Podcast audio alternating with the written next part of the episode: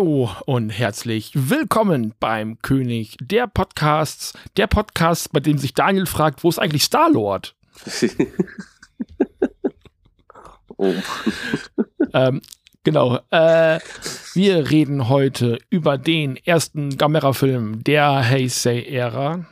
Und zwar über äh, nicht wie Daniel Feldstecher geglaubt hat. Was hast du geglaubt, welchen Film gucken wir heute? Guardians of äh, irgendwas war das, aber nicht Universe. Galaxy. Hm. Genau, ja. du wolltest Guardians of the Galaxy gucken, ja. ne? ah, verwirrend, der ganze Kram. Nein, wir gucken heute Gamera Guardian of the Universe. Ähm, und zwar, bevor Daniel äh, wie gewohnt die Story-Zusammenfassung vorliest, ähm, habe ich noch so ein, zwei Nebenbemerkungen zu machen. Und zwar hat Daniel äh, das eben im Vorgespräch auch schon angemerkt. Ähm, es geht um unseren YouTube-Kanal. Das ist ein ein Extra-Service für Menschen, die diesen Podcast gerne auf YouTube hören möchten. Ich bewerbe das nicht extra, aber wenn ihr den Podcast-Kanal sucht, das ist, glaube ich, NNN Podcast. Das steht also auch schon im Titel dieses Kanals. Das ist ein Podcast-Kanal. Dort gibt es die Audiofassung dieses, äh, dieses Audio-Podcasts, dieses Audioformats. Audio ist zum Hören. So, da kriegt ihr das Titelbild. Ähm, das ist meistens eine Szene aus dem Film mit dem Logo drauf. Und wenn es eine König der Podcasts Guiden-Folge ist, also eine von den Bonusfolgen, ist da sogar noch der Vermerk Guiden oben in der Ecke zu sehen. Also eigentlich wie im Fernsehen, wo man das Fernsehbild hat und dann ist da das Logo vom Sender mit drauf. Ne? Total einfach zu verstehen, kriegt eigentlich jeder mit. Wie gesagt, das ist ein Audioformat und das ist, der Kanal heißt Podcast. Irgendwas, irgendwas, Podcast. Ja, das ist ein Audioformat. Genau. Und jetzt ist Daniel das aufgefallen und das ist leider so, wenn man halt Podcasts veröffentlicht, ähm, wo halt Titel von Filmen drin sind, dann erwarten viele Leute eben tatsächlich den Film auf diesem YouTube-Kanal. Das machen wir nicht weil uns dann Toho den Arsch vorwegklagt. Die sind da total rigoros. Ne? Also wenn ihr den Kanal von Brandon Tannelt kennt, der oft äh, auch so Monsterfilme reviewt und so Kultfilme reviewt, der hat oft ein Problem mit Toho, weil die ihm streckenweise seine äh, Reviews eben sperren, ähm, weil er da drei Sekunden Fitzel von dem Filmausschnitt benutzt. Und Toho ist da komplett rigoros, die sind da sehr vorsichtig. Ähm, ich habe auch schon Legenden darüber gehört, dass die es nicht leiden können, wenn der Godzilla-Schrei irgendwo drin vorkommt. Kann ich aus eigener Erfahrung nicht bestätigen. Äh, frühere Folgen von uns hatten ja den Godzilla-Schrei auch im Intro. Ähm, der ist nie beanstandet worden von YouTube oder von, von Toho. Das scheint kein Problem zu sein. Der ist auch relativ kurz, also vielleicht liegt es daran. So. Ähm, also erwartet bitte nicht, dass wir hier irgendwie die Kaiju-Filmfabrik sind und euch den Kram irgendwie vor die Füße schmeißen. Ähm, ich finde schön, wir haben da eine Handvoll ähm, StammhörerInnen, ähm, die auch regelmäßig kommentieren. Das ist Daniel auch aufgefallen, dass es da jemanden gibt, der regelmäßig kommentiert. Also das dürft ihr da auch gerne machen. Erwartet jetzt aber auch nicht, dass wir das groß aufgreifen, gerade wenn das wie im aktuellen Fall halt auch immer dieselbe Person ist. Sehe mich halt nicht als Postkastenoma, ähm, die irgendwie eure Kommentare noch kommentiert. Ihr könnt eure Beiträge leisten, ihr könnt uns auch eine Mail schreiben, wenn ihr konstruktiv was beizutragen habt. Wie wir damit umgehen, ähm, muss ich dann mal schauen. In der Regel kommt das nicht vor, dass wir Kommentare groß bekommen. Also es ist die, die HörerInnen-Interaktion ist halt total gering und das war sie aber auch schon immer. Also, dass jetzt gerade so nach und nach so ein paar Kommentare bei YouTube eintrudeln, das freut mich sehr. Ähm, leider beschränken die sich häufig auf so Kommentare wie, das ist aber nicht der Film und äh, das will ich aber nicht sehen und sowas. Ja, tut mir leid, wenn ihr nicht wisst, was ein Podcast ist, ist das nicht mein Problem. Also ehrlich nicht. Und das geht mir, das geht mir wirklich latent auf den Keks. Ne? Wir machen halt ein Audioformat, der Kanal heißt irgendwas, irgendwas Podcast. Wenn ihr nicht wisst, was ein Podcast ist, Entschuldigung, ich, Medienkompetenz kann ich hier nicht anbieten. Also das kann ich nicht leiden. Ich bin hier nicht die Volkshochschule äh, Tokio oder sowas. Ne? Tut mir leid. Ja, für ähm, sowas gibt es Google und Wikipedia. Für sowas gibt es Google und Wikipedia und ähm, ne, ich bin nicht dazu da aufzuklären und so weiter und so fort. Dann gab es einen Kommentar, der stand da schon ein bisschen länger. Ähm, und der hat mich ein bisschen aufgeregt, bin ich ganz ehrlich. Ähm, ich gendere ähm, weil ich das für richtig halte. Das heißt, ich versuche eine geschlechtsneutrale Ansprache für Menschen zu treffen. Das heißt, in der Sekunde, wo nicht hundertprozentig klar ist, ob eine von mir angesprochene Person männlich oder weiblich oder keins davon ist, was es auch gibt, dann benutze ich das sogenannte äh, Gender-Sternchen. Und das kann man sprechen, indem man eine kurze Sprachpause lässt. Indem man beispielsweise sagt, guten Tag, liebe HörerInnen. Dann lässt man eine kurze Sprachpause, eine, eine kurze Sprechpause, besser gesagt. So. Ich erwarte das nicht von Daniel. Äh, ich mache das, weil ich das möchte. Ähm, und da gab es nämlich den Kommentar, da gab es nämlich den Kommentar, äh, was soll das denn mit GästInnen und, äh, und HörerInnen, das wäre ja widerlich. Entschuldigung, Kollege, ich weiß nicht, ob du gerade hier zuhörst, aber verpiss dich. Hör einen anderen Podcast. Ich meine das ernsthaft so. Solche Kommentare akzeptiere ich nicht. Ähm, bin ich total ernst und bin ich auch total, das hat mich richtig wütend gemacht, auch vor allem, dass dieser Kommentar da drei Monate stehen konnte, bevor ich ihn tatsächlich ganz bis zu Ende gelesen hatte. Dieser letzte Satz war allerdings abgeschnitten. Äh, ich musste den, musste so ein Häkchen anklicken, damit mir der ganze Kommentar angezeigt worden ist, weil das so ein dritter Absatz gewesen ist, den äh, YouTube versteckt hat in dem Moment. Das heißt, ich habe diesen letzten Absatz lange nicht gesehen. Ich ärgere mich, dass ich nicht in dem äh, in den Tools im Hintergrund reingeguckt habe, ähm, um den Kommentar direkt zu löschen, weil sorry, wenn ihr keinen Bock habt äh, auf eine auf eine inklusive Sprache, auf auch zum Teil feministische Betrachtung dieser Filme, dann hört bitte kein, geht WhoCast hören. Weißt du? Die haben auch keinen Bock auf Inklusion, die haben auch keinen Bock auf äh, ähm, alles andere, was nicht irgendwie weiß, cis, äh, heteronormativ ist. Weißt du, dann könnt ihr euch da austoben. Ähm, aber hier wird darauf geachtet, dass alle angesprochen sind. Wir sind ein, ein Safe Space für LGBTQ+, hast du nicht gesehen. Also für alles, was dazugehört. Weil dieser Podcast zu 100% von LGBTQ-Menschen auch gemacht wird. Und dementsprechend ähm, will ich das eben auch in meiner Sprache reflektieren. Ich bin da zum Beispiel in dem Fall, ich bin, äh, ich glaube, das hat man schon in dem Podcast gehört, homosexuell. Aber für mich ist das jetzt nicht so wichtig wie für dich, dass man da dann mit Gendersternchen und so weiter ist. Deswegen mhm. werde ich es auch nicht machen. Und ich finde genau. es auch echt schön, dass wir trotzdem beide damit befreundet sein können, ohne dass es jetzt zu irgendeinem Streit kommt, nur wegen nee. dieser Sache. Also ich akzeptiere, ich, ähm, ich will mal so sagen, ich fände es schön, wenn du es machen würdest, aber ich erwarte es nicht von dir, mhm. weil das eine Sache ist, also entweder musst du da noch hinkommen ähm, oder du kommst da niemals hin. So, dann ist das aber für mich erstmal okay, weil daran geht die Welt nicht zugrunde. Ja. Aber genauso möchte ich bitte, dass ihr diesen Podcast konsumiert. Dass ihr sagt, nur weil da jemand anders oder inklusiv spricht, kann ich diesen Podcast trotzdem hören. Ich erwarte nicht, dass ihr so redet. Ich erwarte auch nicht, dass ihr jetzt rausgeht, in die nächste Gay-Bar geht und euch mit irgendwelchen Menschen auseinandersetzt, auf die ihr keinen Bock habt. Das ist eure freie Entscheidung. Ja. Ich kontrolliere das auch nicht. Hier gibt es kein Fleißsternchen für Inklusion. Das ist nicht mein Problem. Aber ich, ich, akzept, äh, ich praktiziere das. Und das hat mich so wütend gemacht. Das hat mich so wütend gemacht und ich war so wütend über mich selber, dass ich diesen Dreckskommentar nicht gesehen habe.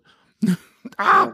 Bei den Mengen, die wir auch schon haben, äh, ist das wahrscheinlich auch nicht so einfach. Oder war das ja, eines der letzten Videos? Na, es, äh, ist, ähm, es war, glaube ich, eine von den etwas ähm, äh, größer besuchten Sendungen ah. ähm, äh, von den größeren Filmen, weil der Hauptaugenmerk der Podcast-HörerInnen äh, oder tatsächlich Hörer, unsere Demografie ist doch relativ männlich besetzt, mhm. ähm, konzentriert sich leider auf die Godzilla-Sendung. Und das ja. finde ich auch sehr schade. Also ich hoffe, dass wenigstens diese Gamera, dass Gamera wenigstens genug Zugkraft hat, dass die Leute sich das mal anhören. Keine Ahnung. Oh, also ich sag mal so, der Film, den wir gleich besprechen, der hat mich positiv überrascht. Ach, du kanntest den noch gar nicht? Nee, den nicht. Ah. Den nächsten, die nächsten, die kannte ich wohl, aber den ah, kannte ich jetzt noch nicht. Nun gut. Ähm, dann würde ich vorschlagen, ähm, walte du doch mal deines Amtes mhm. und äh, le lese die äh, Story-Zusammenfassung aus der Online-Filmdatenbank vor, bitte. Ja. So, da haben wir rätselhafte Flugsaurier, die Gyaos, machen Jagd auf Menschen. Wissenschaftler aus aller Welt versuchen, die mysteriösen Bestien in einer kolossalen Sportarena in eine Falle zu locken. Als dies misslingt, eskaliert die Situation vollends. Die Guyaos werden immer größer und aggressiver. Die Luftwaffe ist machtlos. Nur einer kann noch helfen. Gamera. In der Millionenstadt Tokio beginnt das Kultmonster eine gnadenlose, gigantische Materialschlacht auf Leben und Tod.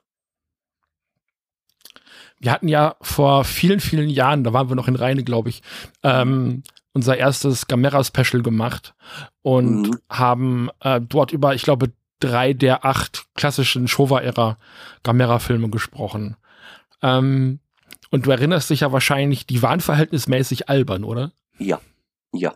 Also sehr auf Kind gemacht. Es war auch immer vor allem ein Kind dabei, das immer mehr wusste als alle Erwachsenen. Und sehr, sehr kindisch und teilweise auch wirklich albern. Also ich meine, ja, der Godzilla in den 70ern war auch langsam, oder 60er, 70er wurde auch langsam ein bisschen albern, aber nicht so schlimm, wie das bei Gamera von vornherein geplant war. Ja. Ganz genau. Und ähm, ich will mal deinen Eindruck abfragen. Mhm. Du hast es ja gerade auch gesagt, der Film hätte dich positiv überrascht. Mhm. Was würdest du sagen, ist so der Ton dieses Filmes? Ein deutlich anderer. Also er ist tatsächlich ernster er ist nicht mehr albern gemacht, sondern er geht tatsächlich, also er versucht äh, die ganze Handlung in diesem Gamera-Film, was da abgeht, äh, zu erklären. Die erklären sich da deutlich besser. Es ist kein nerviges Kind dabei, das irgendwas erzählt, aber trotzdem kommen da äh, Jugendliche vor, die aber vernünftig sind, nicht irgendwelche albernen oder Klugscheißer oder sonst was, sondern tatsächlich ganz vernünftige Jugendliche und generell hat der Film mich einfach überrascht, weil er einerseits bildgewaltiger ist als die Godzilla, äh, teilweise ein paar Godzilla-Filme, die ich zu der Zeit gesehen habe. Und äh, die Geschichte viel, äh, wie soll man das sagen, die ist, die ist besser, die ist durchdachter geschrieben. Hm. Mhm. Ja, das ist genau der Eindruck. Und ähm, wir hatten damals, glaube ich, wenn ich mich richtig erinnere, den ersten Gamera-Film besprochen, mhm. den dritten und den fünften. Das müsste, glaube ich, die Runde gewesen sein, die wir in diesem ersten Special gemacht haben. Mhm. Ähm, weil das die Filme sind, die ich, ich habe das ja vorbereitet damals, ähm, für am relevantesten äh, gehalten habe, beziehungsweise auch für die Filme gehalten habe, über die man am meisten diskutieren kann. Das war meine Vorauswahl. Ähm, später haben wir noch ähm, die, äh, den zweiten nachgeholt mit äh, Dinos Doktoren Ne, Dinos, Dämonen und Doktoren. Der Doktor kommt am Ende. Erst waren die Dinos, die Dinos sind gestorben, wurden zu Dämonen und die wurden von den Doktoren untersucht. So ah. habe ich mir das nämlich jetzt gemerkt. Auch eine ähm, schöne Eselsbrücke. Ja, ich versuche mir das so zu merken. Ähm, es ist unfassbar. Das ja. Chris hat ja mal gesagt, das hätte er absichtlich so gemacht und ich glaube so, das inzwischen ja, auch. Ja, ähm, ja das ist so ein Running Gag hier bei uns, ne? ja, genau, dass ich es einfach nicht. Ist, ich liebe diesen Podcast, aber ich kriege den Namen nicht auf die Reihe. Es tut mir so verdammt leid. Äh, kurze Side Note: Ich war äh, neuerdings wieder bei denen zu Gast. Also, wenn ihr da mal reinhören wollt, die Sendung über Q, den Wasserdino, dann äh, ist ein Anime-Film, den habe ich mit den beiden Jungs von, äh, vom Podcast da besprochen. Ähm, äh, das ist, glaube ich, jetzt die Sendung von Mitte März, wenn ihr das hört. Genau. Ja, äh, das so viel dazu.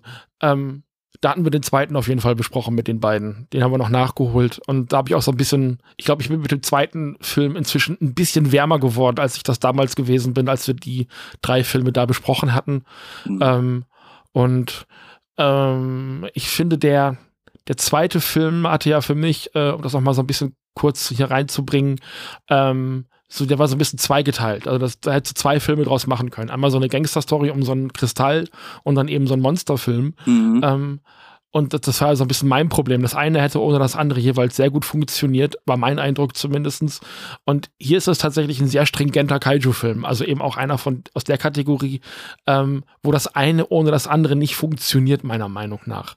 Wo ja. du einfach beide Teile brauchst, die sich äh, untereinander ähm, äh, bedingen und auch ergänzen. Ich hatte heute Morgen, ich habe den Film heute Morgen vom Frühstück noch geguckt. Und ich hatte mhm. den vorher schon so zwei, dreimal gesehen. Also ich kenne ihn, ähm, heißt ganz gut, aber ich hatte ihn, wie gesagt, schon mal gesehen. Ähm, und ich habe mein Büchlein daneben gelegt, äh, mein Notizbüchlein, was ich für den Podcast habe. Und ich konnte gar nicht so viel aufschreiben, weil der Film, nicht weil der Film keine markanten Szenen hätte, die hat der Film schon, aber es gibt jetzt auch nicht so richtig was, worüber man sich lustig machen kann. Und worüber man jetzt groß diskutieren möchte ähm, weil der Film einfach ein handwerklich super solides Grundgerüst hat, was er dann eben durch noch weiter ausgebauten, guten Kaiju-Film ergänzt. Also das ist handwerklich alles wirklich Peak Anfang der 90er mit ganz viel Anleihen ähm, an diese gute alte Tokusatsu-Handarbeit eben mit den Miniaturen und den, den visuellen Effekten, wie sie Anfang der 90er Jahre, Mitte der 90er Jahre eben auch möglich gewesen sind und so weiter und so fort. Die Kostüme, da werden wir nachher auch am Einzelnen nochmal drüber sprechen. Die Handlung ist schlüssig, wie du schon sagtest. Es ist einfach ein, der Film ist für mich einfach rund und das ähm, kann ich, und das habt ihr wahrscheinlich auch gehört, über die meisten der vorherigen Godzilla-Filme nicht sagen. Mhm. Also wenn man sagen kann, dass er vielleicht ein bisschen albern ausgesehen hätte, dann würde ich sagen, bei den ganz kleinen Gyaos die Augen. Wenn die so Mhm. wackelt haben wie so, ähm, ich weiß nicht, ob du das noch kennst, bei so manchen Puppen und so, auch so Wackelaugen. Ja. Aber das nur bei den ganz kleinen Güya aus, wo die noch wirklich, bei den Menschengröße oder so ungefähr hatten. Genau. Also man kann sehen, äh, Giaos ist aus verschiedenen äh, Arten dargestellt. Also einmal hast du diesen Anzug, viele andere sind eben mit Handpuppen dargestellt. Also man eben auch so Nahaufnahmen, wenn Giaos eben tatsächlich Dinge so schnappt und äh, angeschossen wird, dann ist es eine Handpuppe und dann sieht man es auch. Das sieht Ja. so ein bisschen, so ein bisschen billig aus, ein bisschen wie beim Kasperle-Theater tatsächlich. Also ähm, das hätte man heute vielleicht anders gemacht, hätte vielleicht auch ein bisschen mehr von unten gefilmt und nicht nur von der Seite. Ähm, aber das ist für mich auch ein Teil des Handwerkes. Also da, wo man es. Also ich finde okay, wenn man beim Monster den Reißverschluss sieht, damit kann ich leben. Das, das durchbricht für mich nicht ähm, die, die, diese, diesen sogenannten Suspension of Disbelief. Also ich kann das akzeptieren, wenn ich Mhm. aber trotzdem sehe, dass da körperlich was da ist. Also ich, ich weiß halt, dass beim ähm, Schrecken des Amazonas, bei der Creature von Black Lagoon, dass da ein Typ drin steckt. Das ändert für mich nichts an der Handlung dieses Filmes. So, ne, das ist äh, gehört dazu. Und ich weiß auch, dass es sowas wie ein Wookie nicht wirklich gibt. Aber äh, Chewbacca ist trotzdem ein funktionierender Charakter für mich. Ja. Mhm. Genau wie mit den Evox. Ja, genau. Ähm, ja, da gebe ich dir recht. Also es gab so ein, zwei Szenen, gerade bei den kleinen Giausen, bei den, bei den Nachkommen. Ähm, Mhm. Ich will noch mal ein bisschen ähm, auch Grundaspekte des Filmes, ähm, also vielleicht so ein paar Fun Facts rausschreiben, weil mehr habe ich Ja. mir tatsächlich einfach nicht notiert. Das ist vielleicht auch ein bisschen, ich habe den Film heute geguckt und einfach genossen und nicht mitgeschrieben. Genau. Das war, glaube ich, ich weiß nicht, ob ich dem Film jetzt Unrecht tue oder ob ich mir vielleicht ein bisschen zu wenig Arbeit gemacht habe.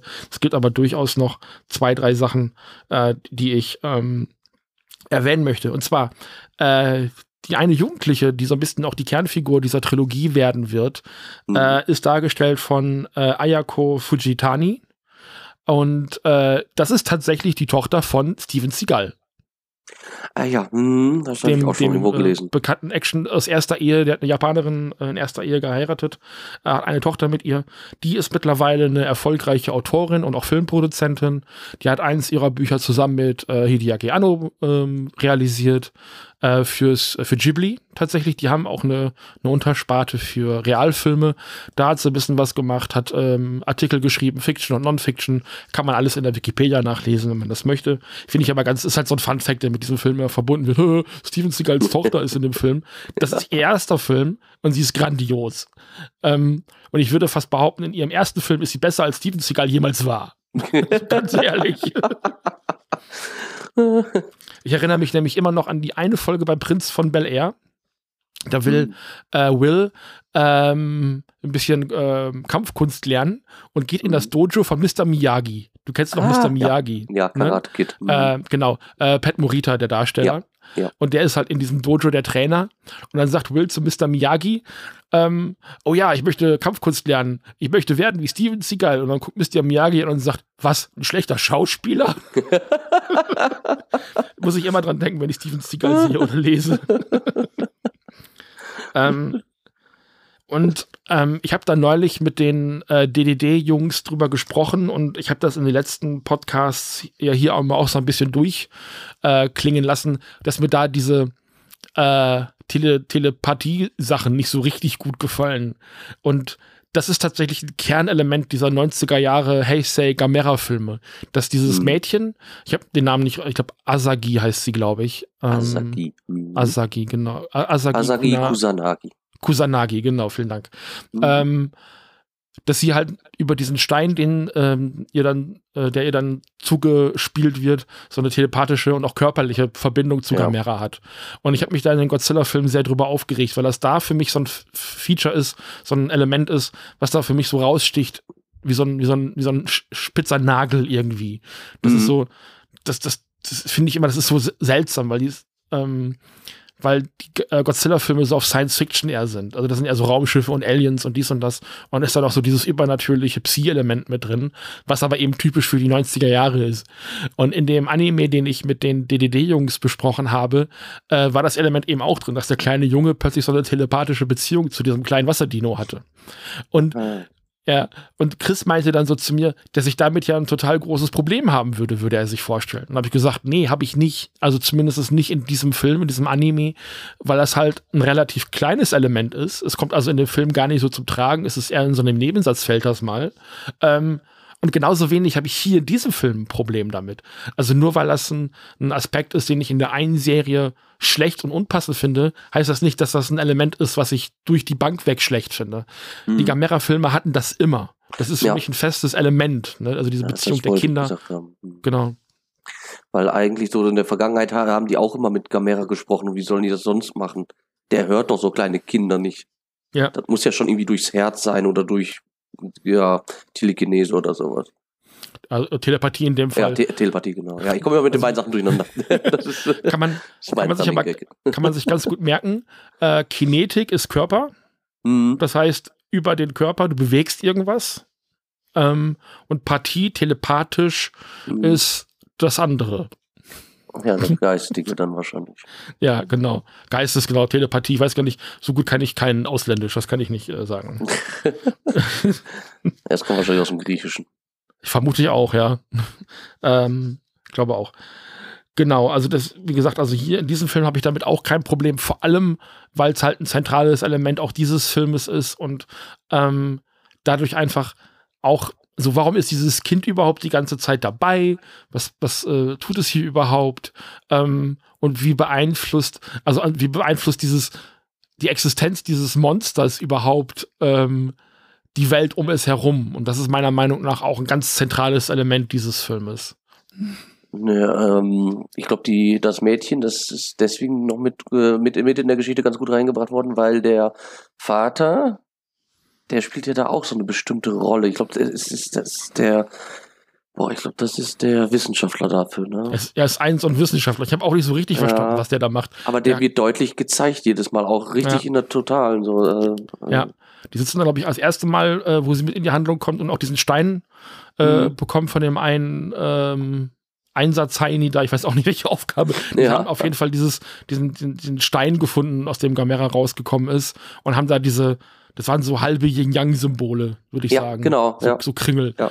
Ähm, genau. Und haben das eben gefunden, mehrere von diesen Steinen gefunden und sie kriegt an diesem Abend, wo die bei ihr zu Hause sind, eben einen von diesen Steinen, also den er sich irgendwie in die Hosentasche gesteckt hat.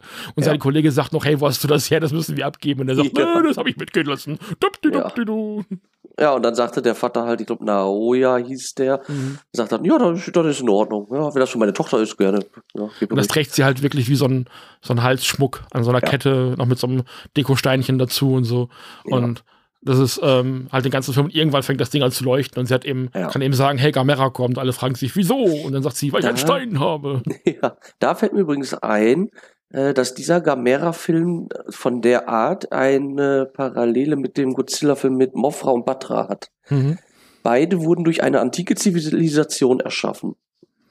Ja. ja. Das ist ja, und beides, also hier wird jetzt gesagt, dass es wahrscheinlich Atlantis ist. Und dass dieser Stein aus Orichalcum besteht. Das ist ja so ein ganz bekanntes Metall, das äh, in, in, der, äh, in der Schrift von Atlantis da auch beschrieben wird. Das glänzt ja so rot, rötlich. Und so ähnlich ist es ja auch gewesen mit Mofra und Batra. Mhm. So, genauso ist es ja jetzt hier mit den Gyaos und mit Gamera. Erst wurden die Gyaos erschaffen und dann mit, äh, die waren dann halt nicht so perfekt, so wie Batra. Obwohl das halt andersrum, glaube ich, war, ne? Aber egal. Ja. Und dann halt Gamera. Also es sind so ein bisschen, ja, abgeguckt nicht, aber es sind so ein bisschen die ähnlichen, ähnlichen Gedankengänge bei den Leuten, die das gedreht haben. Hm. Ja, es ist aber, glaube ich, auch so ein, es kommt ja aus Legenden. Also das eine, mhm. wir hatten ja neulich auch diesen ähm, Drachenfilm, diesen Orochi-Film, der eben auch auf Mythen basiert, auf echten existierenden, ja. also auf echten Mythen, ne? ähm, auf äh, bestehenden Mythen, die man sich eben in Japan erzählt. Ähm, und so ist das ja im Kern eben auch mit diesen Kaiju-Filmen, äh, die ja dann, also diese Monster sind ja ich will nicht sagen Abziehbilder, aber die basieren ja eben auch auf so klassischen Götterwesen, wo es ja auch äh, so weit geht, dass mit Shisa ein direkter Gott oder eine, eine mythische mhm. Figur eben auch zu einem Kaiju gemacht worden ist. Und ähm, genau das zum Beispiel. Und dieses Motiv, das eine Monster wurde erschaffen und wurde nicht mehr kontrolliert, dann haben wir noch ein anderes Monster erschaffen, um das zu besiegen. Also groß anders ist ja Orochi auch nicht. Ne? Also wir konnten mhm. dieses eine Monster, was wir erschaffen haben, nicht mehr kontrollieren, müssen wir mal was anderes erschaffen, um es wieder zurück nach Hause zu treten. Und also das ist jetzt, ich würde jetzt nicht sagen, dass dass der eine von dem anderen abgeguckt hätte, soweit würde ich jetzt nicht gehen. Das ist eher so ein, so ein, so ein grundsätzliches Verständnis davon, wie Mythen und Sagen funktionieren. Ja, aber deswegen sage ich ja, ist ja so eine Parallele mhm. mit Atlantis. Genau. Ne, das ist ja nicht, das kann man nicht mehr abgucken. Das gibt schon seit ja. 3000 Jahren mindestens diese Geschichte. Und ich, was ich ganz spannend finde, ganz am Anfang des Films äh, unterhalten sich die beiden Kinder ja auch und dann äh, sagt die eine zu dem anderen, ja, Atlantis oder Mu. Mhm. Und dann mhm. habe ich nochmal nachgeguckt und ich habe das letztes Mal, als wir darüber gesprochen, so gleichgesetzt. Aber das sind zwei verschiedene Paar Schuhe. Also das ja. eine ist nicht gleich wie das andere. Es sind eben zwei verschiedene Zivilisationen, mythische Zivilisationen. Genau. Mu ähm, ist so mehr der pazifische, riesige, mhm. verlorene Kontinent. Den gibt es auch in ein paar Godzilla-Filmen, wird ja auch damals schon genau. angesprochen. Und dann gibt es halt Atlantis, der äh, ja, im Atlantik liegt. Genau. Und das ist, da hatte ich mich so ein bisschen vertan, ich habe das gleichgesetzt. Es ist aber super ähnlich. Also es ist jetzt nicht, mhm. dass man hingeht und kann, ja, das weiß ich nicht, das eine ist äh, Berlin, das andere ist Brand, äh, Quatsch, äh, weiß ich nicht, München, das ist eigentlich eher so Frankfurt oder und Frankfurt Main. So. Ja. ja. Ja, die sind sich sehr ähnlich. Alleine es ja. sind beides hochzivil hochtechnologisierte Zivilisationen, die durch, die durch äh, ja, Unwetter komplett kaputt gehen. Dadurch, dass sie halt zu gierig waren und genau. zu, zu viel Macht wollten. Und ich, ich wollte noch sagen, ja, es gibt zwei Frankfurts in Deutschland. Ja, gibt's. Es gibt sogar ein Frankfurt in den USA. Sehr gut. Es gibt nämlich ein interessantes Meme, was du vielleicht kennst. Äh, eBay Kleinanzeigen, witzige eBay Kleinanzeigen äh, äh, Unterhaltung, wo der eine mhm. sagt, so, ich bin jetzt hier an der Straße äh, in Frankfurt, wo bist du? Und er sagt, ja, ich bin auch da. Ja, aber ich bin doch auch da, du bist nicht hier, ich sehe dich nicht. Ja, wann kommst du denn? Ja, ich komme jetzt. Äh, wo bist du denn? Ja, ich bin in Frankfurt an der und der Straße. Ja, in welchem Frankfurt bist du denn? Ja, es gibt doch nur einen Frankfurt. Nein, es gibt zwei Frankfurt. Und ist der eine wirklich oben und der andere unten. oh nein. Es gibt doch keine zwei Frankfurts, würde mich verarschen. Vielleicht gibt es auch noch zwei Berlins. Ja, ja, ja, ja. Wer weiß. Naja, ähm, so viel dazu. Dann habe ich mir, was ich auch ganz spannend finde, ist ähm, die messen Gamera irgendwann, relativ am Anfang des Filmes, mhm. ähm, und stellen fest, der Panzer ist 60 Meter äh, groß. Ja. Das heißt, Gamera dürfte ein bisschen mehr als 60 Meter groß sein, weil ja die Ärmchen noch rausgucken und der Kopf. Ähm, mhm das fand ich auch spannend, also dass man das dann so direkt gesagt bekommt. Ansonsten muss man das immer so ein bisschen abschätzen, wie die Figuren dargestellt sind. Ja. Ähm, aber dieser Gamera, 60 Meter, fand ich mhm. ähm, ganz interessant. Und die holen halt tatsächlich die Namen dieser Monster direkt aus irgendeiner Prophezeiung. Also die finden eben auch diese Steintafel, ähm, wo mhm. die Namen draufstehen. So nach dem Motto, ja, wenn Chaos kommt, muss Gamera ihn äh, zurückdrängen oder irgendwie sowas. Ja. Und das ist, ähm, ähm, halt direkt eben, also nicht so wie dieses, ja, das Tier macht Giaus und so habe ich ihn benannt, so wie in dem dritten Gamera-Film. Total beknackt. Ja. ja. Oh Gott, ja, die ersten Filme davon. Nee, tatsächlich, ja, dieses, dieses Stein soll diese berühren und auf einmal zerbricht sie. Genau. Was die noch rausfinden konnten, das waren, glaube ich, ähm, griechische Buchstaben oder was war das noch? Oh, nee, das waren äh, Runen oder sowas. Mhm. Also auf jeden Fall, ah, etruskisch, genau. Die, ein Volk, das auch in Italien gelebt hat vor den Römern, Etrusker, die haben viel mit den Griechen zusammen gehabt und da kommen die Zeichen her. Also man hat da auch tatsächlich so ein bisschen den äh, europäischen Einfluss mit drin. Dadurch halt, dass die Sage mit Atlantis und alles ja mit Griechenland zu tun hat. Hm. Also da, da, halten die sich aber wirklich ziemlich gut dran, denn das sind originale Schriftzeichen aus der äh, aus der Zeit. Ich weiß gar nicht, wie, wie lange das her ist. Das muss weit vor 800 vor Christus gewesen sein. Aus der Zeit der Etrusker. Ja, genau. Dann haben wir es doch ganz genau eingereimt. Wir wissen doch ganz ja. genau, es war in der Zeit, als die Etrusker da waren. Da waren die Etrusker da. Mhm, genau. Ja, das, das weißt du natürlich deutlich besser als ich, weil du bist ja hier unser Geschichtsexperte. ja, ja, das ist mir nur noch mal eingefallen, dass das halt mhm. äh, so ein bisschen den Bezug auch hat dass es so ein bisschen so ein, so ein Kaiju ist, das weltumspannend ist und nicht nur exklusiv für Japan. Ich glaube, das wird ja in den äh, amerikanischen neueren Godzilla-Filmen auch so ein bisschen erzählt, ist, dass die halt nicht nur, also mit ihren Auftritten die Monster nicht nur eine Kultur beeinflusst haben, sondern mehrere. Mhm. Also, dass man Hinweise auf diese Monster in vielen Kulturen findet. Und das ist auch logisch. Ähm, weil wenn du dir auch ähm, existierende Schöpfungsmythen anguckst oder ja. ähm, Götter und die Aufgabe von Göttern und sowas, dann wirst du über die Jahre sehr viele Parallelen finden. Die haben sich halt mhm. untereinander beeinflusst, vermischt und so weiter und so fort. Also es gibt ja ähm, in der äh, nordischen und in der germanischen Mythologie Figuren, die nur anders heißen, aber im Grunde genommen derselbe Charakter sind. Ja, ähm, das, ja. das siehst du ganz stark an den griechischen und römischen Göttern zum Beispiel. Da heißen die einfach nur anders, haben aber ja. dieselben Aufgaben. Wobei die, die Griechen, Griechen selber haben viele aus dem Nahen Osten von den Göttern, die es da gibt, übernommen.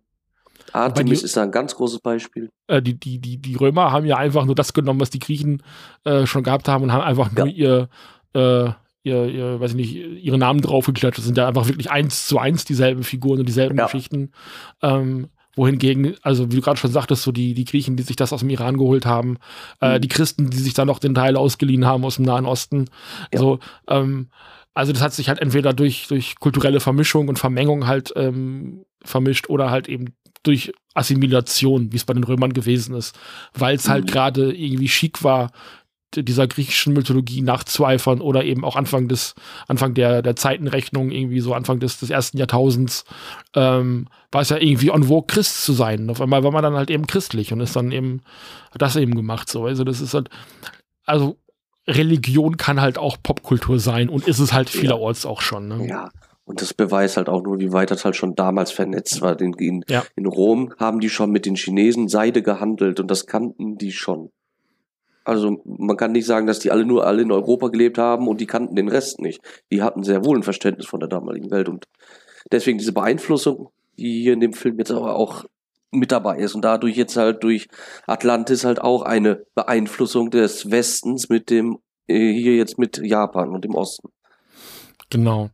Ähm, und ich finde das ganz krass. Ich hatte ja gerade schon mal äh, Hideaki Anno äh, erwähnt. Der hat ungefähr zur gleichen Zeit, als dieser Film gelaufen ist, ähm, den Anime Neon Genesis Evangelion produziert. Äh, relativ bekannt. Ähm, hat eben auch sehr viele Elemente aus Tokusatsu, großen Robotern, Kaiju und so weiter und so fort.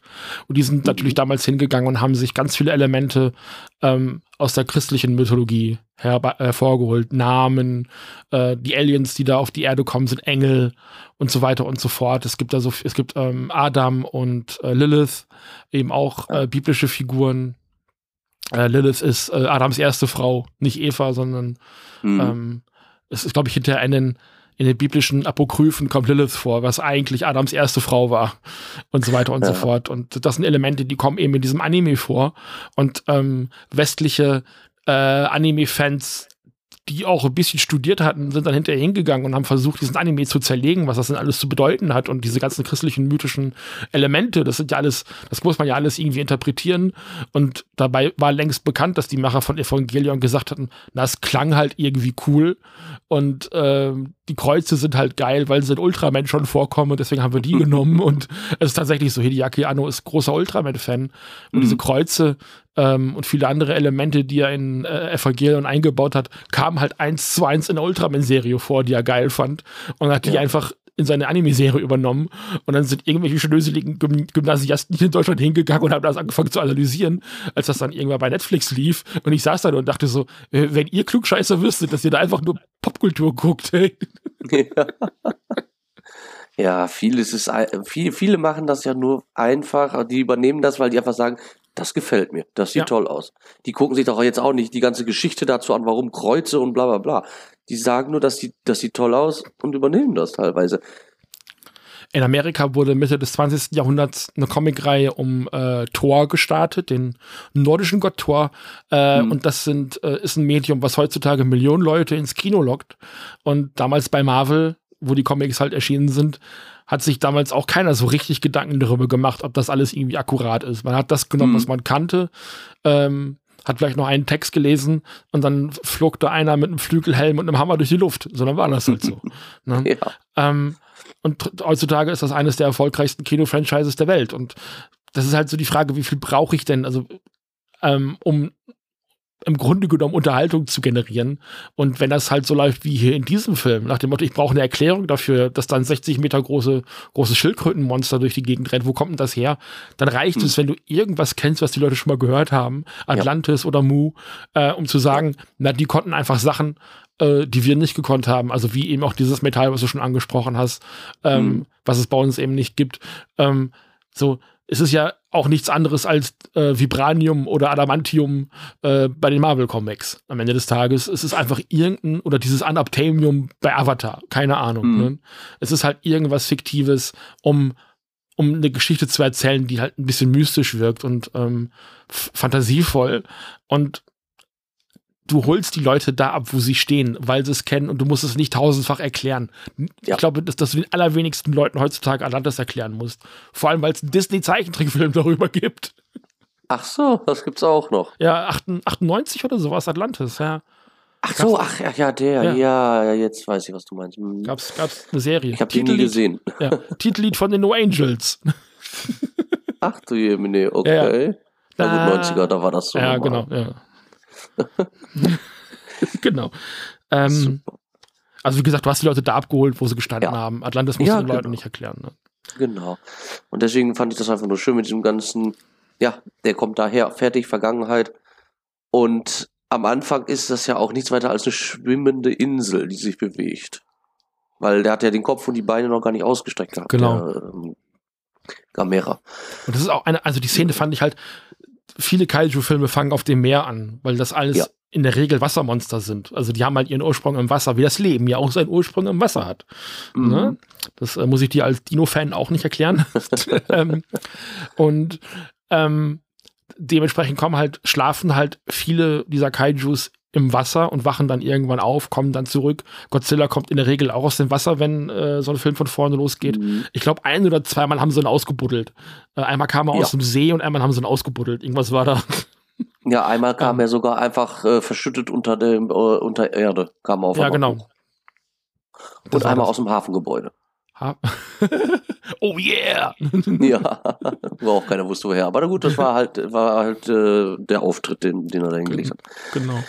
Ähm, und das ist halt, das, was, wie viel Prozent der Erdoberfläche ist Wasser? Viel? 70. 70 Weit über 70 Prozent. Ja. So, das heißt, da gibt es unfassbar viel, was wir nicht sehen können, was ja. nicht da ist. Und ja. ähm, die, die Boote, die Schiffe, die da unterwegs sind, die erfassen Gamera ja am Anfang eben auch über Radar und ähm, spüren oder sehen halt eben auf dem Bildschirm, dass diese fliegende Insel, schwimmende Insel, ich was gesagt, schwimmende Insel da äh, unter den, halten das für ein Korallenriff und so weiter und mhm. so fort. Ähm, und äh, laufen dann auf. Und das, äh, wie könnt ihr auflaufen? Hier ist nichts und ja. so. Ne? Also auch alles Teil. Es ist einfach eine unfassbar eindrucksvolle Szene. Du wirst sofort in die Action reingeschmissen und es ist so ein, es wird ein Mysterium aufgebaut. Es ist sehr stimmungsvoll. Und der ganze mhm. Film schafft das. Und obwohl er wirklich selten bei Nacht spielt. Also viel ja. äh, spielt bei Tag. Äh, ich glaube, die Giaos-Angriffe am Anfang spielen bei Nacht, aber vielleicht auch so ein bisschen, um die ähm, Puppeneffekte so ein bisschen zu verdecken. Aber das ist auch nicht schlimm. Aber sobald Gamera da ist, ist es durchweg, durchweg durchgängig hell. Und das mhm. macht, äh, macht den Film ähm, auf der einen Art sehr freundlich, in Anführungszeichen, sehr optimistisch mhm. aber es macht die Action nicht kaputt. Das war so ein bisschen mein Problem bei, äh, bei Space Godzilla, dass da die ja. Stimmung so ein bisschen dran kaputt gegangen ist, dass es bei Tag gespielt hat. Da hätte man wenigstens in die Dämmerung legen können. Mhm. Ähm, hier fand ich es total passend, dass es bei Tag gespielt hat. Ja, ich glaube, ähm, dass die Gyuaos deswegen nachts teilweise gezeigt wurden, liegt daran, dass die wohl mit der Sonne nicht so gut klarkommen. Ah, okay. Das glaube ich war im Film auch erklärt worden, dass die da geschwächt werden von. Ja, ich ja. glaube, es war relativ, relativ kurz nachdem sie die ersten Mal diese Gyars gesehen haben. Weil die nämlich immer nachts angegriffen haben. Was der Film halt nämlich vor allem macht, ist, äh, weil wir gerade wieder auf Giaus äh, zu sprechen kommen, der mhm. etabliert äh, Giaus eben als Erzfeind von Gamera. Das mhm. bleibt auch dabei. Also der wird in den späteren Filmen immer wieder auftauchen, wenigstens kurz. Das ist eine halt nicht mehr nur ein einzelnes Kaiju, äh, so wie es in dem dritten Gamera-Film gewesen ist, sondern das ist eine Spezies. Also das ist Mhm. Gibt halt in diesem Universum auch nicht nur einen Gamera, es gibt mehrere Gameras. Das ist eben auch eine, eine Spezies von großen Tieren. Ähm, mhm. Also, wenn man sich die Filme angucken möchte, man kriegt, glaube ich, alle, alle Gamera-Filme legal, kostenlos auf Deutsch bei YouTube. Kann ja. ich wirklich empfehlen. Also wenn ihr wirklich mal Nachmittag äh, irgendwie Zeit habt und ihr wollt ein bisschen Zerstreuung haben, guckt euch einfach mal wild durch die Gamera-Reihe. Es sind, glaube ich, 13 Filme ähm, oder 11 oder 12. Ja, also, also da sind auch zumindest ja. alle da, das habe ich schon gesehen. Also genau. Also ich habe mir den jetzt, den musste ich mir jetzt auch nämlich auf YouTube einmal anschauen, weil den hatte ich nicht auf DVD. Ach, der war das nicht, okay. Nee, ähm, genau. Nee, nee, ich habe den mit Legion, den habe ich. Ach, den, das ist, glaube ich, dann der zweite, ja. ne? Mhm. Ja, genau. genau. Ähm, aber wie gesagt, ähm, Giaus ist halt in den alten Filmen, in dem, in dem einen Versus-Film einmal aufgetreten und dann taucht er als äh, Space Giaus im fünften nochmal auf, äh, wo dann äh, Giron mit so äh, Messern einen kurzen Prozess mit dem macht und den so zagstückt. Den haben wir damals auch gesehen. Ah ja. Mhm. So, so ein mhm. silberner, einfach Giaus silbern angemalt.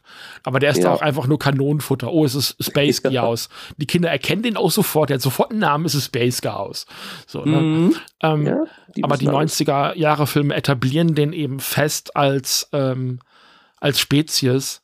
Ähm, mhm. Und das zieht sich ja Vor eben allem. auch äh, bis heute zieht sich das eben durch. Äh, es gab, den mhm. haben wir damals auch besprochen, diesen Trailer.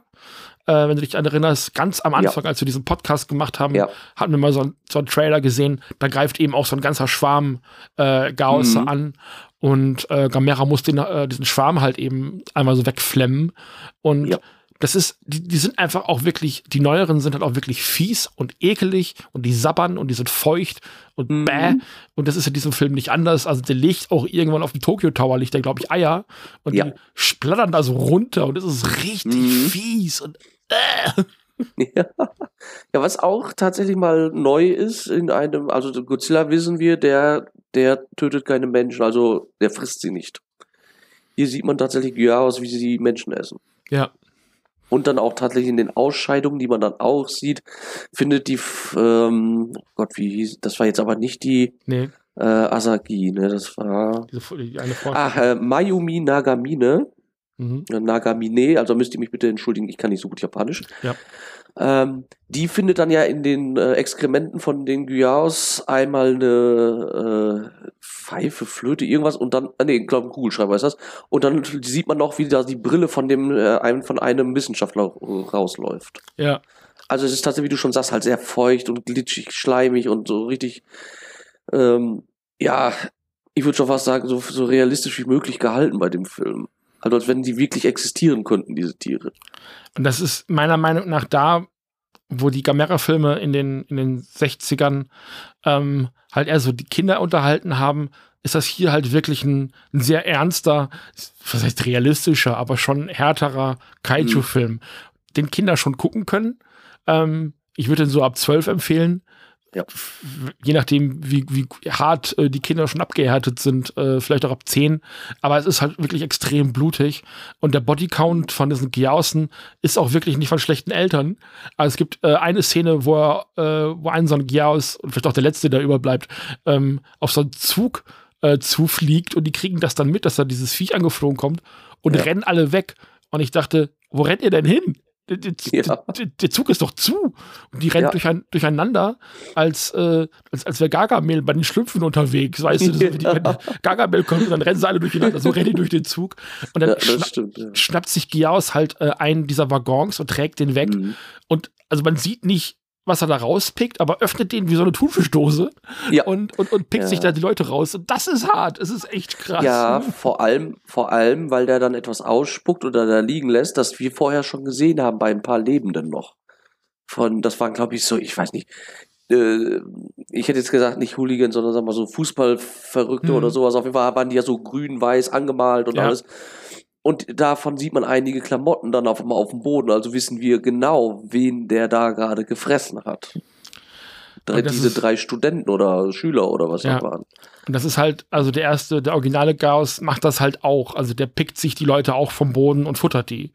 Und hm. das ist, also die alten Gamera-Filme waren so ein bisschen paradox schizophren. Ich weiß nicht, ob man das sagen darf.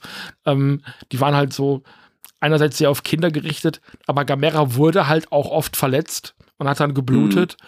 was halt in diesem Film wieder passiert. Also der, dieser Film bleibt halt der alten Gamera Linie treu, in dem Gamera halt auch wirklich regelmäßig verletzt wird. In den alten Filmen spratzt ihm das Blut dann, so grünes Blut dann so literweise ja. aus dem Gesicht oder aus dem Arm oder irgendwas. Und er hat geschrien. Und hier ist das halt wieder. Also der kriegt richtig, richtig tiefe Wunden. Und mhm. die ähm, Asagi, die eben mit diesem Stein mit ihm verbunden ist, hat diese Wunden dann auch. Also einmal am ja. Arm und einmal im Gesicht, glaube ich, so eine Schramme. Mhm. Ja.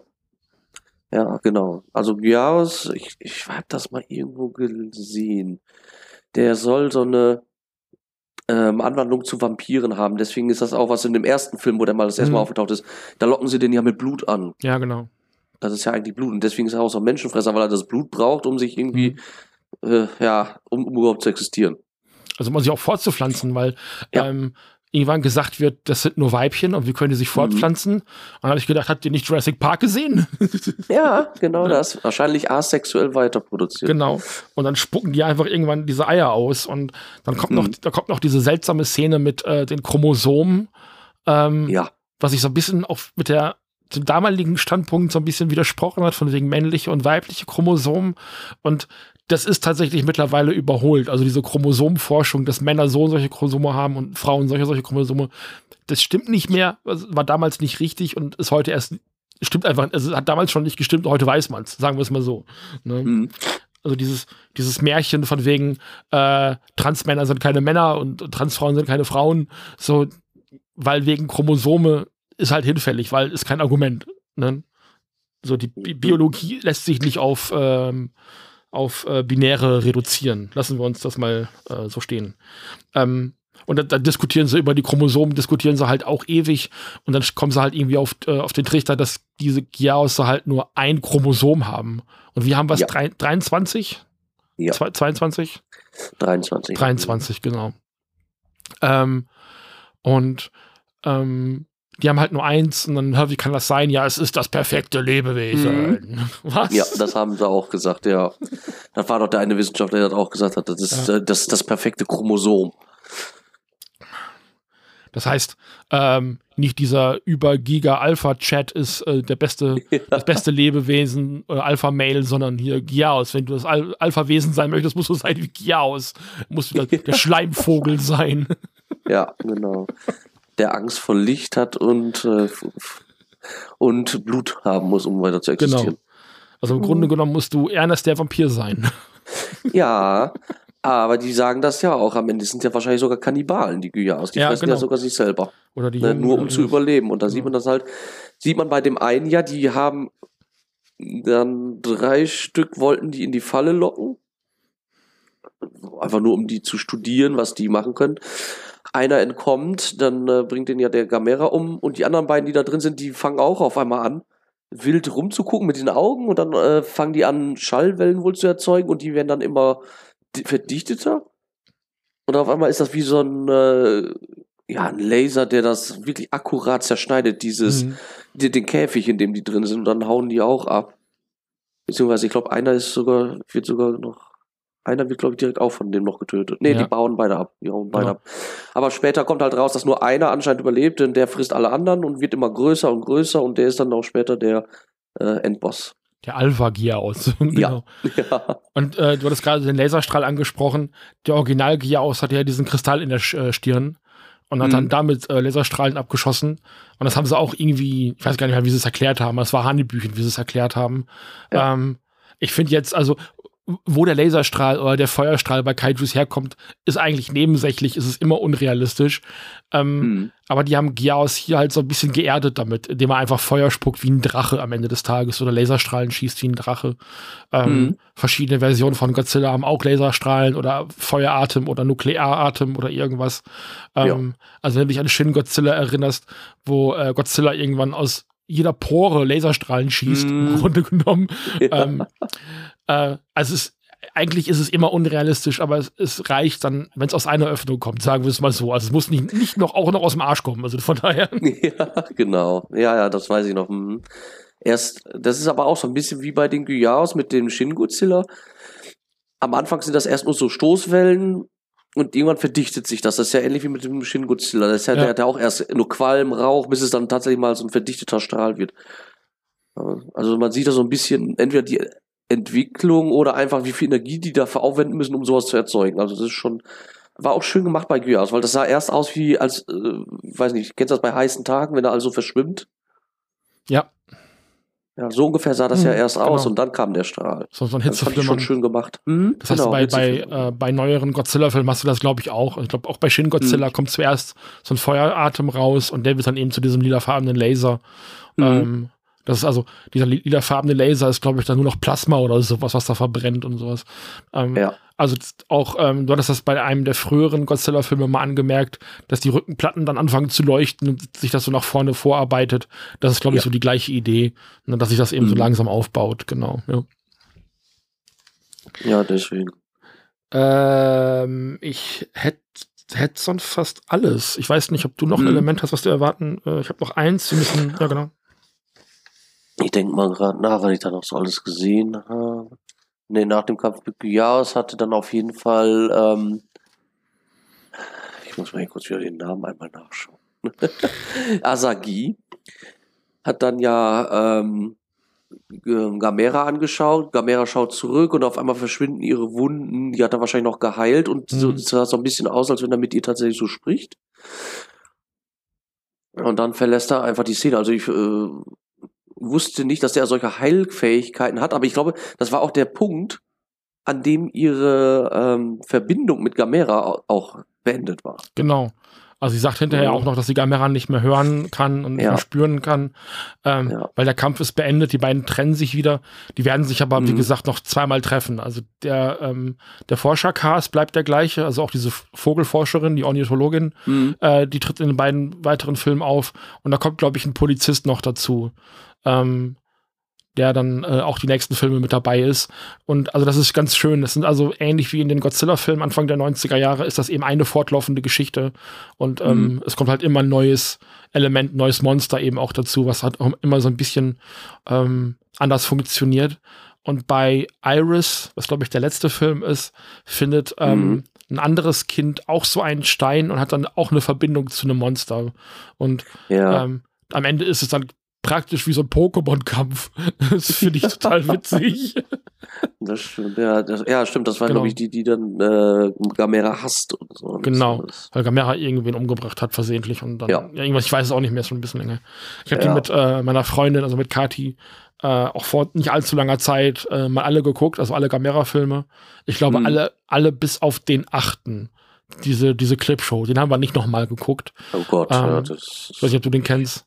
Ähm, ja, ja. ja. Also ich, ich äh, sag ja immer, wenn du dich noch dran erinnerst, ähm, Godzillas Revenge war damals ja schon für mich Minus. ja.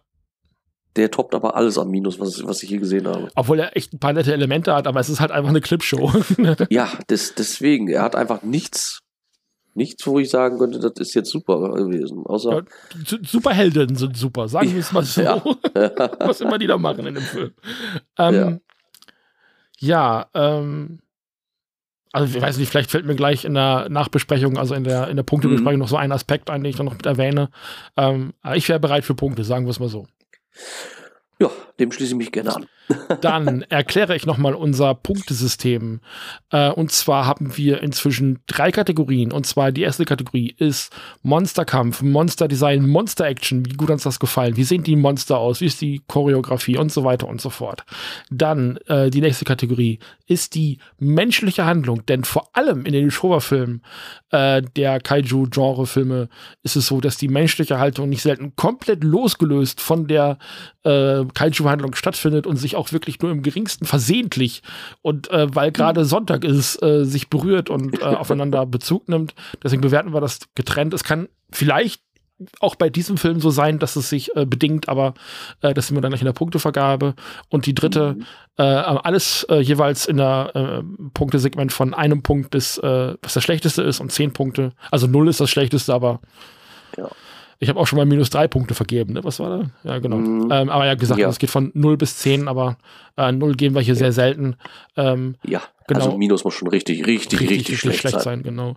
Und dann als äh, dritte Kategorie, das ist dann eher so eine, so eine grobe Kategorie, ist dann so, ja, wie hat uns der Film gefallen, wir würden den Film weiterempfehlen, Mhm. weil handwerklich kann ein Film ja schlecht sein, aber das heißt nicht, dass das nicht trotzdem unterhaltsam war, was man da gesehen hat. Und davon hatten wir auch schon so ein paar mhm. Kandidaten, wo ich gesagt habe, na, die Wertung tut dem Film eigentlich Unrecht, der ist trotzdem sehr sehenswert, aber er ist halt nicht gut gemacht. Ne? Und dementsprechend haben ja. wir das mal jetzt für die 90er-Jahre-Staffel auch so ein bisschen äh, ausgetrennt, um zu sagen, ähm, vielleicht sind da ja einfach Filme dabei, die einfach wirklich, wirklich nicht gut gemacht sind, aber die trotzdem, warum auch immer, unterhaltsam sind. Und deswegen haben wir das in eine eigene Kategorie äh, verfrachtet. Und äh, Daniel fängt mal wie immer an.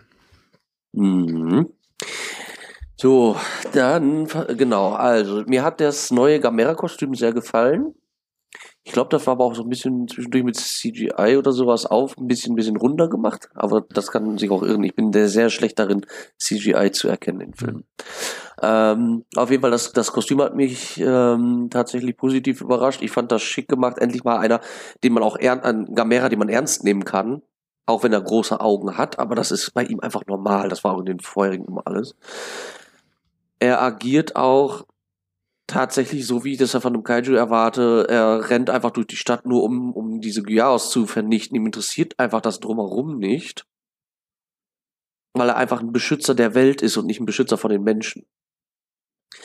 Ähm, die Gyaos, ja, wie du auch schon sagtest, diese in, in Puppenform, wenn sie das in Nahaufnahme haben und sich die Augen so drehen wie so ein Wild geworden oder sonst was, fand ich schon extrem seltsam, aber an sich sobald er dann größer war als ähm, ja, Suit Motion, fand ich den wieder sehr schick. Der war schön detailliert gemacht.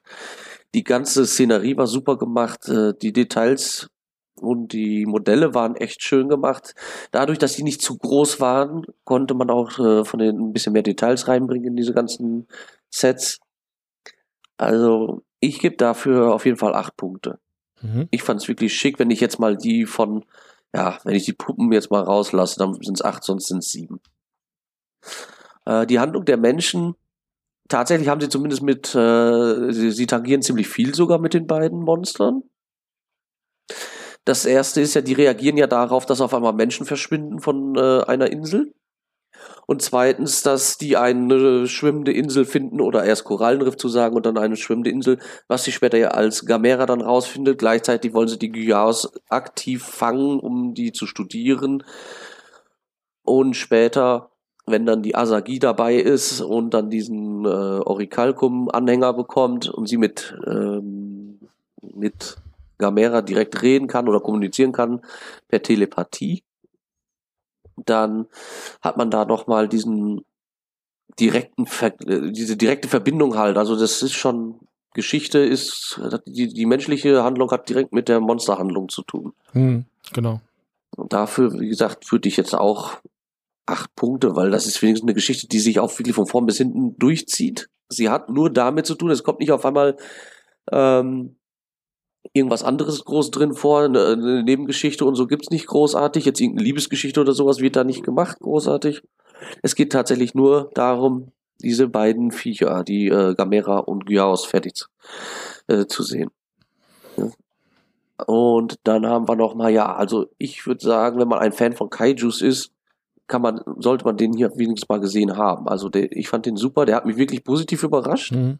Ich hatte ja gedacht, oh Gott, das wird wahrscheinlich wieder so einer wie früher, so ein kindlicher mhm. Alberner, den man nicht ernst nehmen kann, weil den mhm. habe ich tatsächlich noch nicht gekannt. Aber nee, der ist tatsächlich wirklich gut gemacht. Mich hat, wie gesagt, die ganze Detailarbeit echt äh, überrascht, po positiv überrascht.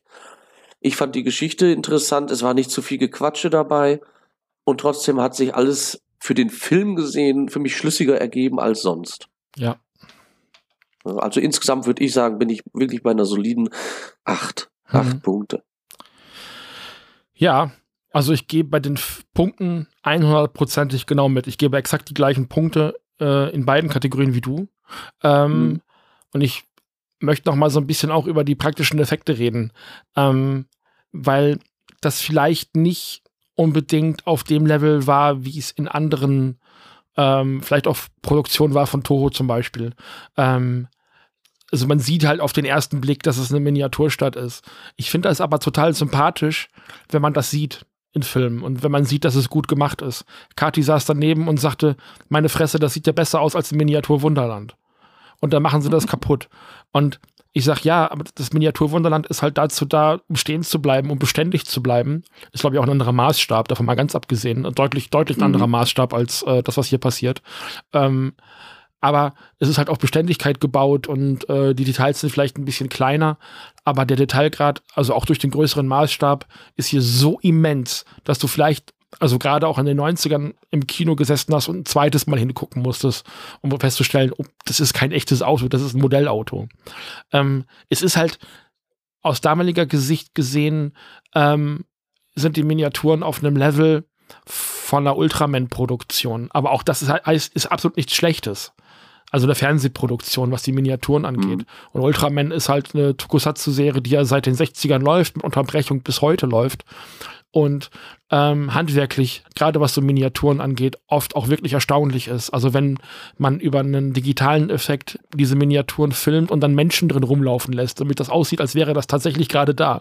So auf der Straßenebene gefilmt, leicht nach oben und im Hintergrund sieht man Ultraman und das Kaiju riesengroß in der Gegend und dann hat man halt eben über einen Computer noch Menschen unten rumlaufen. Das sehe ich immer am allerliebsten. Und davon ist das hier total wenig entfernt. Das ist super nah.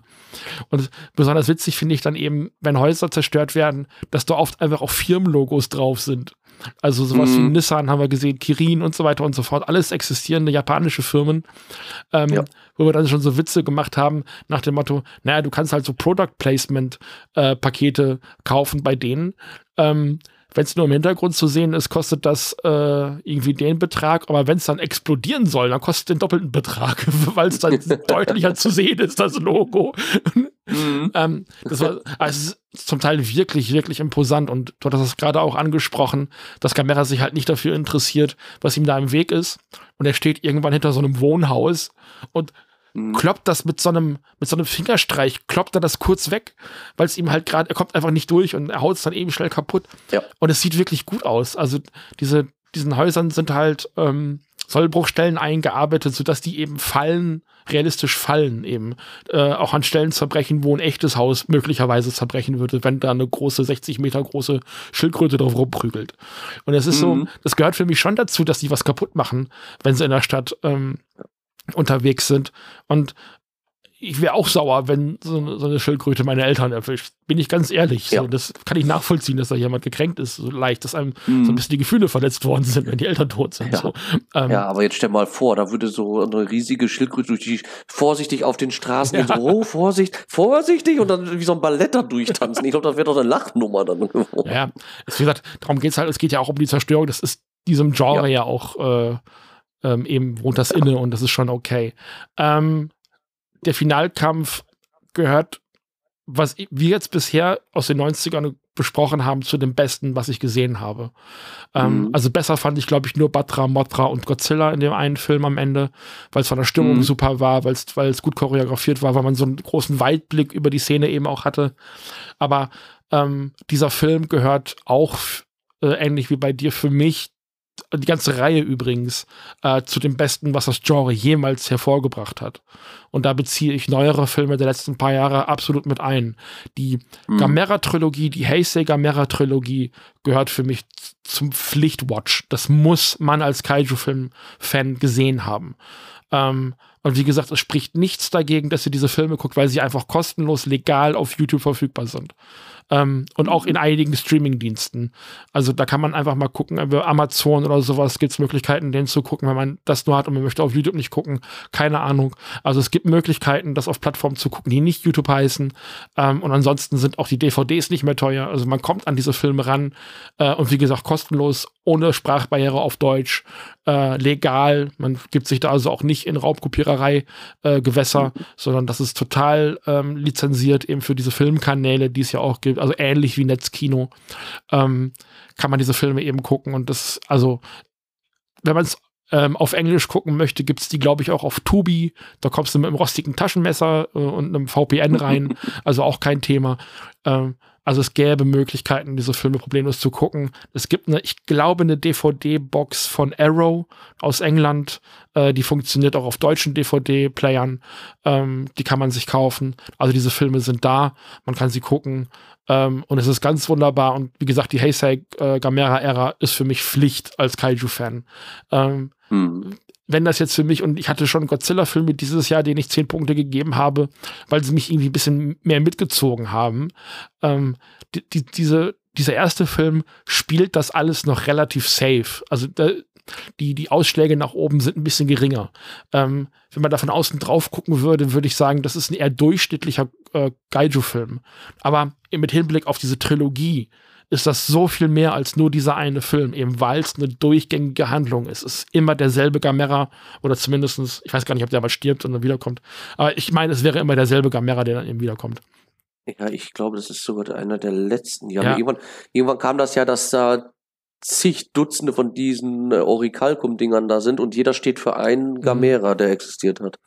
Aber ich glaube, genau. das kommt erst mit Legion oder Iris, ein von den beiden. Kommt später und es gibt aus den 2000ern noch einen äh, Gamera-Kinderfilm, den werden wir auch besprechen. Also da könnt ihr euch schon mal drauf freuen. Mhm. Das wird dann der nächste Gamera-Film sein, den wir besprechen. Äh, Gamera the Brave. Und da ist, glaube ich, am Anfang auch äh, ein Gamera, der dann stirbt und dann kommt ein anderer nach. Ähm, also, wie gesagt, aber ich glaube, glaube aber, dass es in dieser Trilogie derselbe Gamera immer am Start ist. Und mhm. das hilft, glaube ich, ähm, auch so eine Beziehung aufzubauen zu einem Monster. Ähm, wenn das halt eher so der, ähm, eher so der, hm, es ist, Gamera hat ja eher so einen Superhelden-Aspekt, ne? So als, als Freund der Kinder mhm. und der Retter der Kinder und ich rette die Welt und so. Ähm, das ist, glaube ich, stärker äh, in den Gamera-Filmen vorhanden als in Godzilla. Und da hilft es, glaube ich, wenn du immer dieselbe Person, dasselbe Monster eben in den Filmen hast, würde ich vermuten. Äh, ja. Ja das äh, soll es gewesen sein für heute, hätte ich gesagt. Ja, genau. Also ich habe soweit alles gesagt. Ähm, ja, wir gucken mal, was als nächstes kommt. Also wie gesagt, der Film hat mich sehr, sehr mhm. positiv überrascht. Hätte ich jetzt nicht gedacht, dass das Leben ein Gamera-Film ein echt guter ja. Film für mich wird. ähm, das ist aber wirklich so. Also dieses, die, die Gamera-Filme haben auch bei Fans ein deutlich besseres Standing als die meisten Heisei Godzilla-Filme.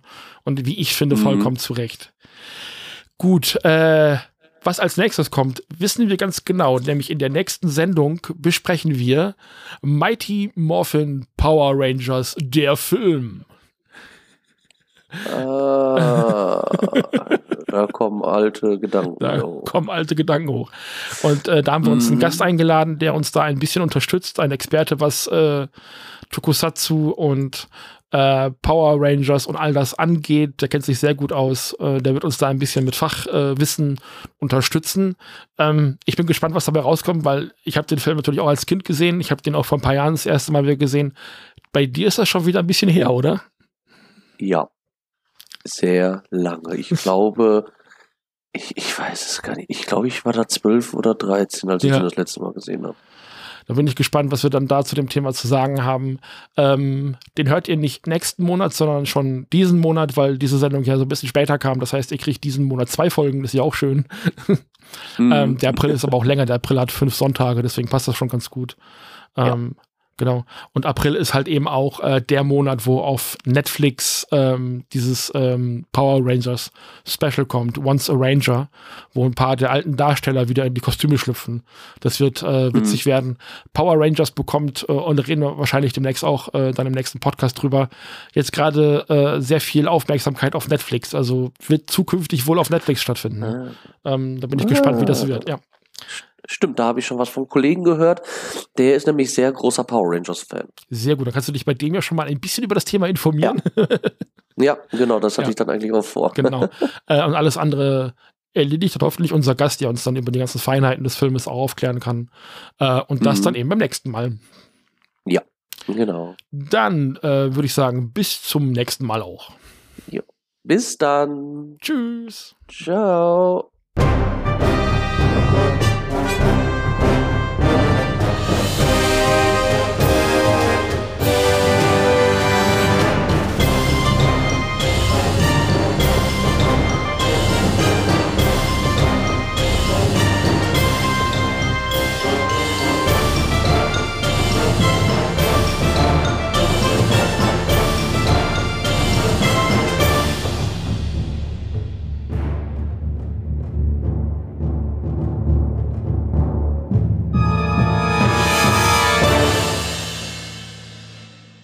Hörst du mich noch? Ja, jetzt ich gerade Ja, mein, ich höre äh, dich noch.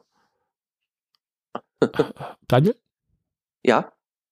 Ja, Ja, ich bin noch da. so. Hörst du mich noch? Ich höre dich. Hallo? Ah, okay. Ja.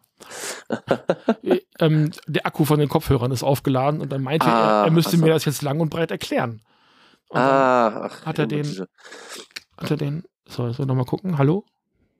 Mhm. Ja, gut. Ich dachte erst irgendwie, ich hätte einen Hörsturz oder sowas. Entschuldigung. So. Ähm, Eieiei.